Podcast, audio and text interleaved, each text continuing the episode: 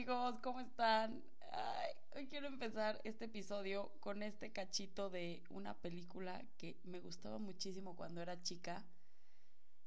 Y es súper importante para mí hablar de, de este tema desde esta perspectiva porque creo que todos crecimos con esto. Les voy a volver a poner para que escuchen exactamente lo que dice, que es muy simpático y se pasan de verdad los de Disney por hacer este tipo de películas. Ahí va de nuez. No puedo creerlo. Eres tú. Sí, de verdad. ¿Y tú eres... Giselle. ¡Oh, Giselle! Nos casaremos en la mañana. Bueno, espero que hayan disfrutado este cachito de película otra vez. Es la película de Encantada. Y es una película que verdaderamente, bueno, a mí me daba muchísima risa. O sea, to- me encantaba esa película. Pero esta parte en, en particular me volaba la cabeza. Y lo más grueso es que yo decía, es que así es el amor. O sea, un día me voy a topar con un cuate y me va a ver y lo voy a ver y nos vamos a decir, oh, fulano, nos casaremos en la mañana. ¡Qué pex! Está loquísimo. Está loquísimo porque de verdad, de verdad, de verdad, yo crecí creyendo esto. Yo crecí creyendo que un día me iba a topar con un cuate, que nos íbamos a enamorar, que íbamos a tener hijos, íbamos a casarnos, tener hijos y vivir felices para siempre. Y lo que he, bueno, gracias a lo que he vivido y lo que he comprobado es que de verdad el amor no es lineal. Nunca jamás en la vida va a poder ser lineal y va a ser como nos lo pinta Disney, como nos lo pinta cualquier historia romántica ficticia. Y yo creo que es muy importante, ahora que estamos empezando este podcast, empezar a hablar del amor desde este punto tan pues es que no es negativo, simplemente tan erróneo que nos que nos compartieron, que así nos educaron, porque la vida no es una película de Disney, la vida no es un cuento de hadas. Al contrario, la vida es uf, otro otro rollo, pero aún así vale la pena vivirla y encontrar el amor. Entonces, hoy vamos a hablar un poco más de el amor y por qué no es un camino lineal. Bueno, creo que ya desde la semana pasada estuve con- contándoles pues mi, mi mm, opinión sobre el amor, mi percepción, pero yo creo que es importante también, si voy a hablar de esto, pues platicar un poco de mi historia en este, en este tema. Este, no quiero tocar callos, no quiero em, hablar intimidades porque a nadie le importa. Pero sí quiero platicarles cosas que me han tocado vivir y que gracias a ellas he aprendido mucho, he crecido mucho y creo que gracias a estas experiencias puedo estar hoy aquí platicándoles estas cosas. Bueno, voy a empezar desde atrás, ¿verdad? Para dar un poco de contexto.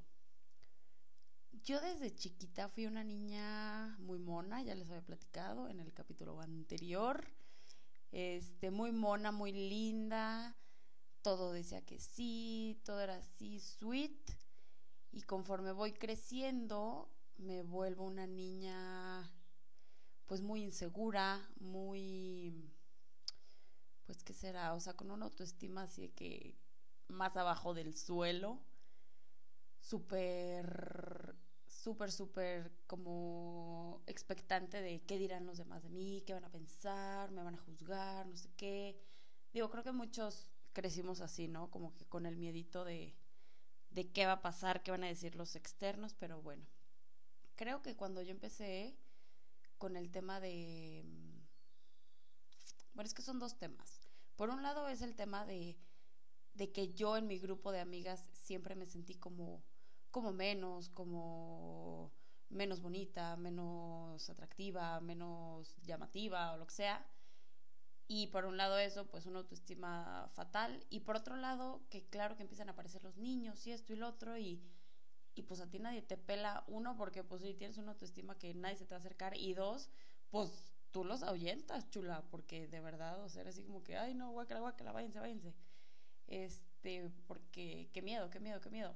Entonces, yo la verdad, la verdad me tardé mucho en desarrollar como, pues sí, esa seguridad por un lado y por otro lado, como que siento que a mí me tardó, me tardé en crecer un poco. De hecho, decía mi mamá siempre, es que qué chistoso tu generación, o sea, con, con las que creciste, porque aparte estuve en una escuela de niñas toda mi vida y con las mismas niñas siempre, o sea, desde maternal, literal, estuve en esa escuela hasta que salí de prepa. Imagínense la burbuja total, súper grueso. Pero la verdad, muy feliz, no me arrepiento. De hecho, lo agradezco muchísimo. Y de ahí saqué a mis mejores amigas, entonces no me arrepiento para nada. Pero bueno, el punto es que, este, decía mi mamá, es que está grueso, como en tu generación, como que van más lento. O sea, hay temas en los que hay generaciones que están súper como desarrolladas o súper...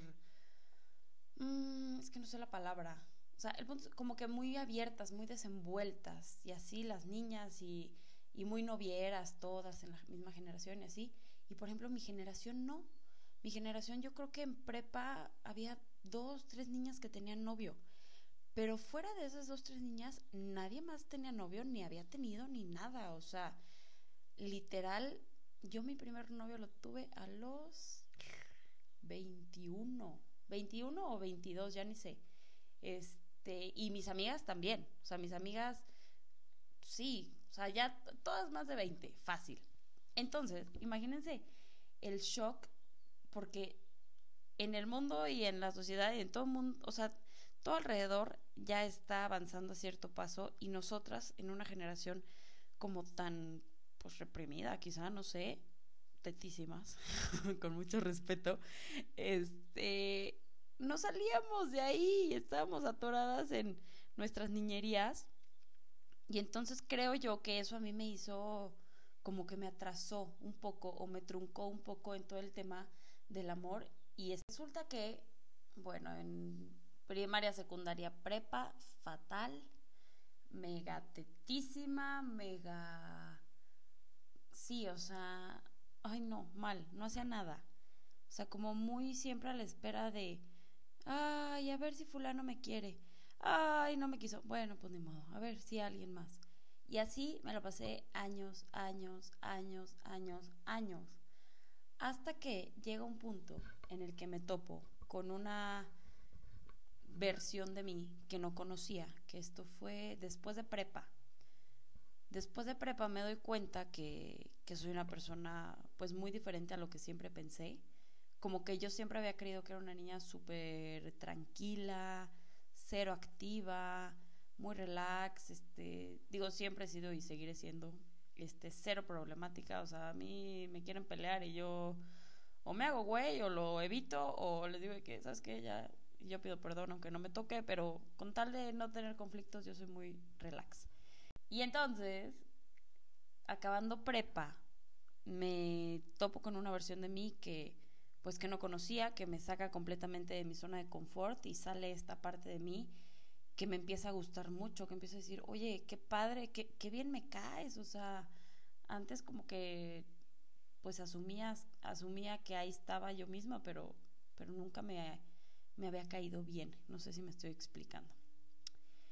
El punto es, que a partir de ese momento empiezo a ver pues las cosas de una manera diferente y empiezo a darme cuenta que, que por un lado, o sea, sí, todo lo que quieras te va a llegar eventualmente, sí, pero hay que trabajar por ello y trabajar por ello significa pues trabajarse a uno mismo. Entonces en este momento cuando yo empiezo a, a ver un poco más el tema de, del amor propio y de, y de saberme amada y saberme querida, y de aceptarme y de decir, híjole, pues eres así, así y así, y qué chido, pero también hay que cambiar esto, hay que mejorar esto, hay que pulir aquello, porque si tú no te puedes amar a ti misma ni aceptar a ti misma, nadie, nunca jamás en la vida te va a poder amar. Porque es que si tú no te estás dando ni siquiera un poquito de amor, ¿cómo esperas que alguien te dé otro poquito? O sea, siento yo que es un poco proporcional. Yo crecí en una familia en la que, para bien o para mal, creo que para bien, siempre hubo papá, mamá, bueno, hay, pero en todos los sentidos, o sea, no solo mis papás, sino mis tíos, mis abuelos, mis, o sea, todos, todos, todos, parejas felices, juntos, eh, o sea, forever together, tal cual. Entonces, claro, que si tú creces viendo eso, tú asumes que tú vas a eso. Y tú asumes que es fácil, y tú asumes que es lineal y que es tal cual como Giselle y su muchacho, este príncipe, que se encuentran y se dicen amor eterno sin siquiera saber cómo toma el café el otro. Es súper grueso, porque imagínense, yo de chiquita me acuerdo, mi mamá se casó muy chica, se casó a los 20 años y a los 21 tuvo a mi hermana y a mí a los 23, o sea, morra. Crecí con esta idea y yo decía, no, no, o sea, es que yo a los 23 ya estoy casada. Y yo decía esto, yo no tenía ni medio novio, ni nadie que me chiflara, o sea, nada, nada, nada. Pero yo estaba terca y friega y friega que yo a los 23 me casaba. Porque para mí el casarme era todo. Y era a lo único que aspiraba y lo único que, que era seguro para mí. Pero claro que llega un punto en el que tengo 20 años, nunca en mi vida he tenido novio, nunca en mi vida creo que ni siquiera había salido con nadie en ese momento. No, creo que no, qué fuerte. Este. Y te topas con esa realidad y hasta se burlaban de mí en mi casa, me decían, uy, pues al paso que vas, a ver cuándo, ¿eh? Bueno, tengo 26 años, no tengo novio, no tengo nada, ni boda cerca, ¿verdad? Pero ese no es el punto. El punto es que uno es uno se convierte en lo que se dice todos los días. Y si yo todos los días me decía, es que me voy a casar a los 23, me voy a casar a los 23, me voy a casar a los 23 y felices para siempre, yo empecé a crear en mí una expectativa irreal y una cosa que de verdad me ató y me, y me hizo muy infeliz mucho tiempo, porque yo ni siquiera pensaba en salir con un cuate solo por salir. Yo decía, yo salgo y me caso. O sea, imagínense lo denso y lo fuerte y qué responsabilidad tan grande para pobre muchacho de enfrente que solo te quiere invitar un café. Entonces, imagínense lo fuerte que era tener que, bueno, es que ni siquiera tener que, pero crear una expectativa tan grande en mi cabeza de la idea del amor, de la idea de la pareja, de la idea de que todo iba a ser perfecto y felices para siempre. Y creo que muchos de verdad crecimos con estas ideas que poco a poco conforme crecemos nos damos cuenta de que realmente no es real, o sea, y que sí, qué padre ver gente que está casada y que lleva miles de años juntos, pero no es casualidad que estén juntos y no es buena suerte, es un trabajo constante de día a día y es un aprendizaje y un crecimiento y un rómpete la madre, pero vamos a, a salir y hacerlo bien, ¿sabes? Total. Este, continuando con mi historia un poco, yo tuve mi primer novio, les digo, creo que a los 21, no estoy muy segura. Y yo decía, es que también qué fuerte y, qué gachos somos con esas personas que, que la vida, que Dios, que el universo nos pone enfrente, porque qué responsabilidad tan grande les damos. Cuando yo tuve mi primer novio, yo venía saliendo de un tema familiar muy denso, de un cáncer, de un hacerme cargo de mis hermanos durante un tiempo, o sea, cosas así heavy, medio densas, pesadas. Y yo estaba la verdad como cansada, abrumada. Y de repente me aparece este cuate, súper buena gente, que me escucha, que me entiende, que me quiere hacer caso, que, que me quiere querer. Y claro que a mí se me va, o sea, se me cae la baba. Empezamos a andar. Fue una relación muy bonita, muy intensa. O sea, hubo como... Fíjense, es que él, por ejemplo, también traía ese trip igual que yo de decir, ah, ya, nos vamos a casar. O sea, a ver, no, no nos íbamos a casar, pero, o sea, era así como... O sea, como que los dos teníamos muchas ganas de, de, querernos mucho y, y de amar y de, y de ya, o sea, todo full y, o sea, una relación muy formal, muy comprometida, muy intensa, muy bonita, pero a la vez yo creo que no es sano cuando dos mocosillos de 20 años se encuentran en ese punto que, a ver, cada quien trae sus batallas, trae sus luchas, trae sus cortadas y sus roturas y mucho dolor. Y así como que encontrarse y, y querer pretender que uno arregle al otro y que todo sea perfecto, pues creo que es súper fuerte y es súper, súper duro también, porque, o sea, a él no le tocaba, por ejemplo, sanarme después de un cáncer de un familiar y a mí tampoco me tocaba sanarle sus heridas de la infancia. O sea, eso era una cosa que él tenía que trabajar y que yo tenía que trabajar. Y ya, si nos encontramos en un punto medio, estando sanos los dos, qué maravilla. Pero bueno, cuando uno, cuando uno se enamora, se enamora. Y por eso yo creo que, que el amor no es el enamoramiento. Yo creo que son dos cosas muy diferentes, quizá y sí complementarias, pero no, no, no considero que sea lo mismo. Después de esa relación, aparte de larga, este, se acaba y no saben cómo me costó salir de ahí. Pero porque yo de verdad no quería, porque no conocía nada más, porque no sabía nada más, porque sí, aprendí mucho con él, crecí mucho con él, pero, pero yo no veía más después de él. Y al final tuvimos que, o sea, literal fue una cosa de distancia, de que ya no se podía y, y ahorita agradezco mucho que se haya acabado. Agradezco mucho que haya sido, pero también agradezco que se haya acabado, porque yo sé que no era ahí. Y también les voy a decir algo, yo creo que uno sabe, o sea, uno en el fondo sabe cuando está haciendo las cosas como honestamente o cuando no. Y en este caso, yo, la verdad, la verdad, desde mucho antes de terminar, yo ya sabía que no era ahí. Y simplemente quise estirar la liga hasta que no pudo más y tronó y, y ya, y digo, y estuvo bien y no pasa nada. Y si me lo topo en la calle, nos saludamos y hasta nos tomamos unas cervezas. Pero, pero tampoco es el, el caso como que estirar la liga. No es, no es necesario estirar la liga. Resulta, pues, que yo no podía salir de ahí, me costó muchísimo porque aparte, yo creo que una cosa que no deberíamos de hacer, ¿eh? pero lo hacemos, es que cuando cortamos o terminamos una relación así, seguimos hablando con la persona como si nada pasara. Y jugamos el juego de que no, es que seguimos siendo amigos. Dude, no, o sea, quizá y sí, eventualmente pueden ser amigos, pero cortar y a los 15 días volver a hablar y fingir que nada pasó, no manches, o sea, pero aún así estar trabajando en ti mismo para seguir adelante y salir de ahí y hacer otra relación o, o encontrarte a ti, lo que sea, se me hace una mentira, o sea, se me hace una mentira personal muy grande, que yo lo he hecho muchas veces, pero como que no me gustaría como, como aplaudir esta idea de que, ay, sí, best friends después de cortar.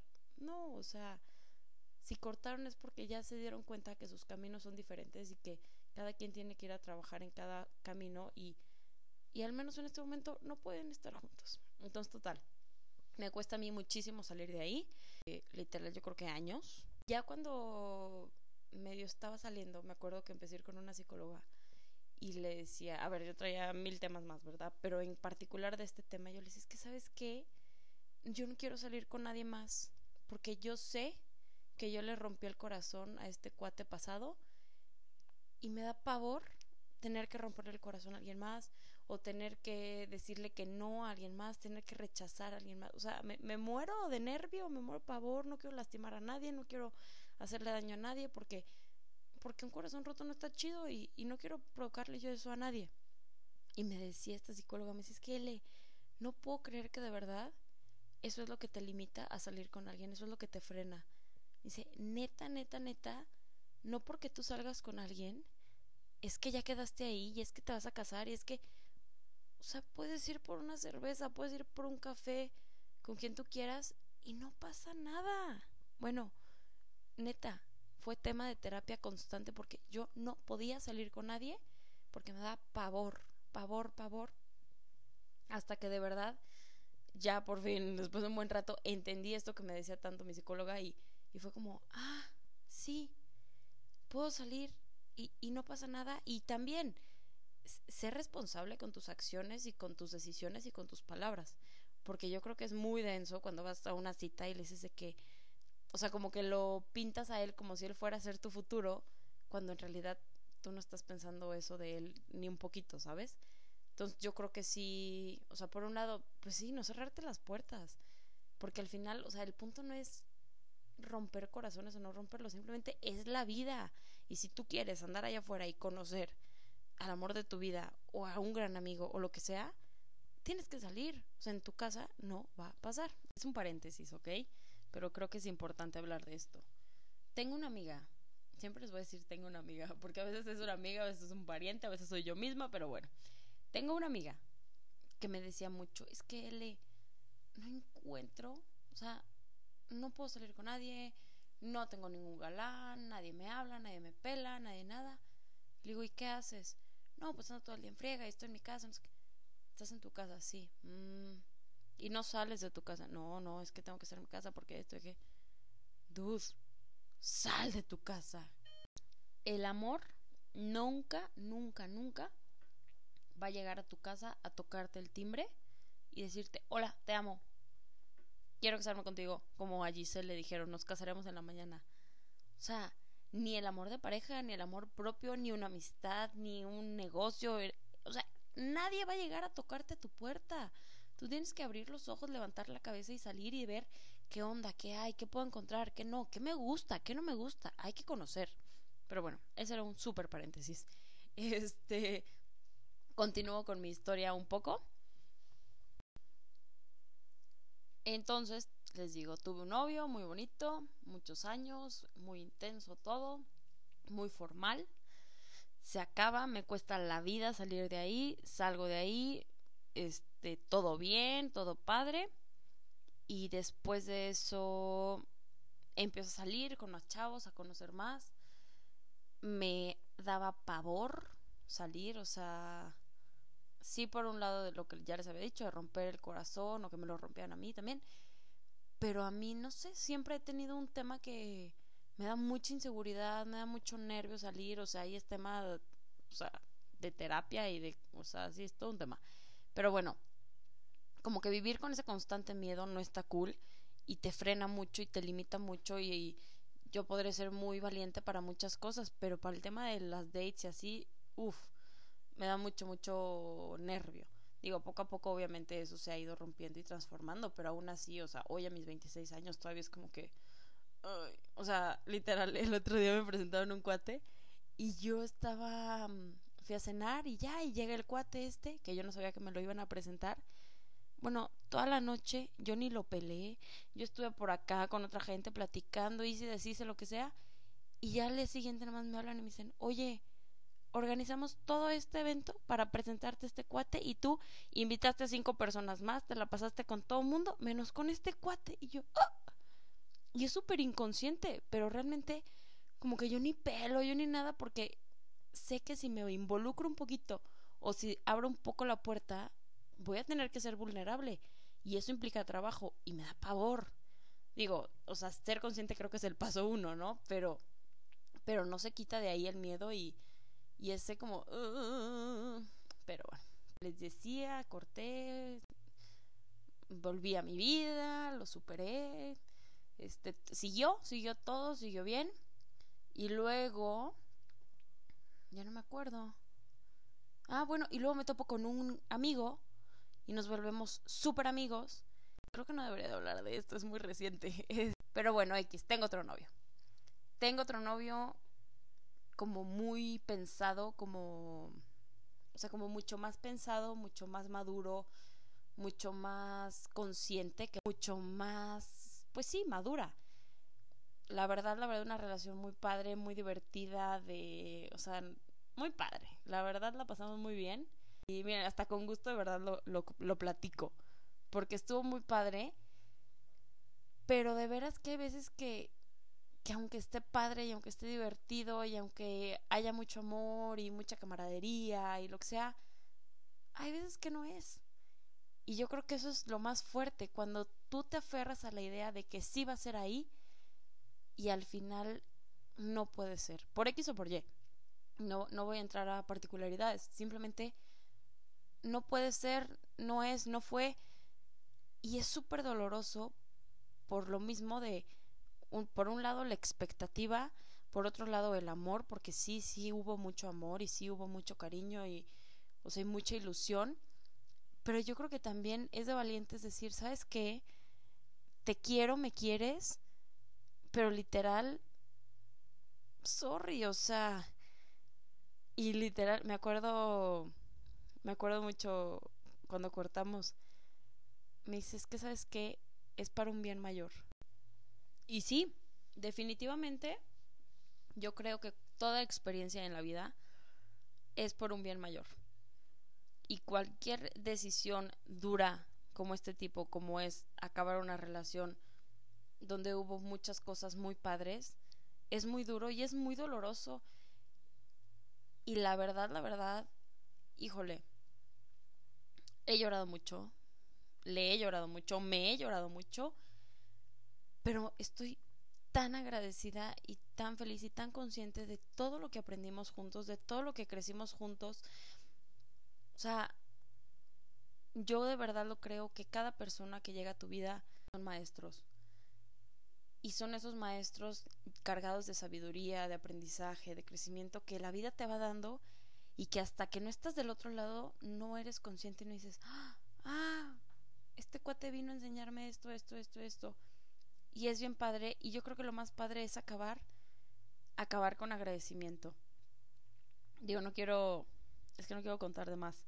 Simplemente al terminar esta relación ahora a mis 26 años mucho más consciente, mucho más crecida, mucho más madura, con mucho más dolor que antes, porque creo que las perspectivas eran diferentes, las expectativas también, o sea, todo era muy diferente que a mi primera relación.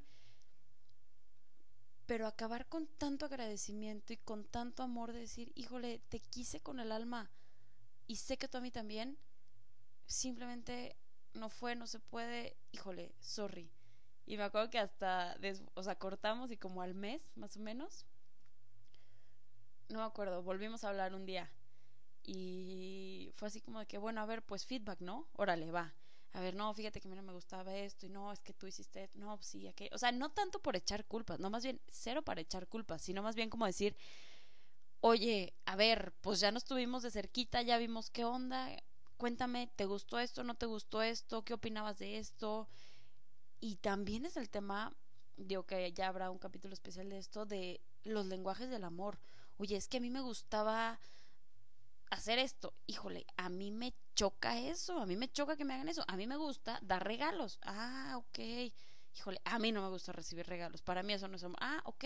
Entonces, es también muy importante ser consciente de todo este tipo de cosas para que tu siguiente relación sea mucho más consciente y sea mucho más pues real, ¿no? Y más honesta también.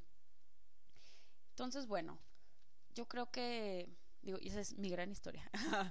este, pero yo creo que es parte del show y es parte del crecimiento y es parte de decir, oye, qué padre.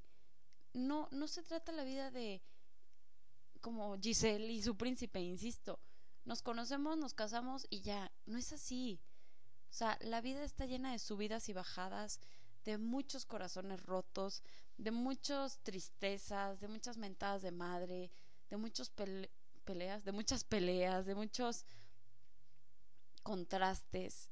Y eso es lo padre de la vida y lo padre del amor y de cómo cada experiencia y cada persona es un maestro, es una experiencia, es un aprendizaje. E insisto, no solo no solo, a ver, sí, he tenido dos novios, pero he salido con unos cuates y he tenido muchas amigas que han tenido más novios y y de cada historia sacas una lección, de cada persona encuentras un aprendizaje y eso es lo más, más, más bonito y gratificante de todo este rollo. Entonces, habiendo dicho todo esto, pues nada, les acabo de abrir un poco la puerta a mi corazón, a mi intimidad, a mi cabeza. Y no lo hago con afán de morbo, de chisme ni nada, simplemente con con afán de compartirles una experiencia, bueno, varias, pero como que para que nos entendamos que de verdad todos estamos en un camino y estamos en un camino que puede cambiar, puede subir, puede bajar, puede moverse muchísimo, pero yo creo que siempre hay algo más padre después. Y digo, quien me sigue en Instagram, hacían lo de en Luna Magenta, soy mucho de siempre poner, es, ¿cómo pongo? Deja que la vida te sorprenda. Y luego la gente me dice que no, ya no digas eso, ya nos sorprendió con una pandemia. Sí, sí, ok. Pero de verdad, de verdad, es muy importante dentro de este camino dejar que la vida nos sorprenda y, y levantar la mirada, levantar la mirada al cielo y decir, órale, ¿qué sigue? ¿Qué viene? ¿Qué, qué, qué va? O sea, qué emocionante, mañana es lunes, ¿qué vamos a hacer? O sea, qué cool, se va a poner bueno. ¿Cómo? No sé, ¿qué va a pasar exactamente? No tengo idea, pero se va a poner bueno y va a valer la pena. Nadie dijo que sería fácil, solo que valdría la pena. Entonces, ánimo, porque en este camino del amor y de la vida es espectacular, es mágico y está lleno, lleno, lleno de cosas, de personas y de experiencias que nos hacen crecer el corazón. Ya para cerrar, les quiero platicar. Una vez me contaron una frase que me encanta, me encanta, me encanta y nunca la voy a dejar de repetir, que es, cuando el corazón duele es porque está creciendo y tu corazón está pensado para ser enorme. Entonces, permitámonos vivir, sentir, sufrir, doler, todo, porque todo es para algo mejor. Ay, los quiero mucho. Gracias por escuchar. Oigan, acaba de llegar una persona súper importante. Quiero presentárselas porque va a ser la abuela de todos nosotros, de toda esta comunidad. Porque ella es puro amor. De hecho, le decimos more. Entonces, si le agregamos una A, podría ser amore. Ella es mi persona favorita y justo hoy vino a comer a mi casa y le vamos a preguntar a ella una pregunta que ya les hice a ustedes la semana pasada, que era para More, ¿qué es el amor? Entonces, More, cuéntanos para ti, ¿qué es el amor? El amor, hola, el amor, el amor, el amor, ¿qué será? Pues es lo más importante de mi vida. Además, yo he tenido tanto amor de mis hijos, de mis nietos, de mi querido esposo. y, él, y, y no, nunca terminaría de decir para mí que es el amor. Pero es todo en la vida. Adiós. Gracias, Morena. Bueno, pues ya escucharon Amore, que es pura sabiduría, que es el amor para ella. Y esperamos muy pronto tenerla para un episodio completo en donde nos cuente su historia de amor. ¿Verdad que sí? Claro que sí. bueno, gracias a todos y que estén muy bien. Saludos. Pues este fue un episodio más del podcast más cursi del planeta. Mm, espero que les haya gustado, espero que hayan sacado alguna cosa valiosa de esto. Y pues nada, si les gusta, compártanlo, platíquenlo, cuéntenme qué les parece, mándenme mensajito ahí en Instagram para ver cómo lo podemos hacer más cool. Y pues me dará mucho gusto escucharlos, leerlos. Y de verdad, de verdad, muchas gracias por estar aquí escuchando esta loca intensa. Que tengan una gran semana. Síganos en Instagram, Love Makes the World Go Round. Etiquétenos, compártanos, denle like, follow, share, todas esas cosas. Y pasen la bomba. Los quiero mucho. Gracias, gracias, gracias, gracias, gracias por estar aquí.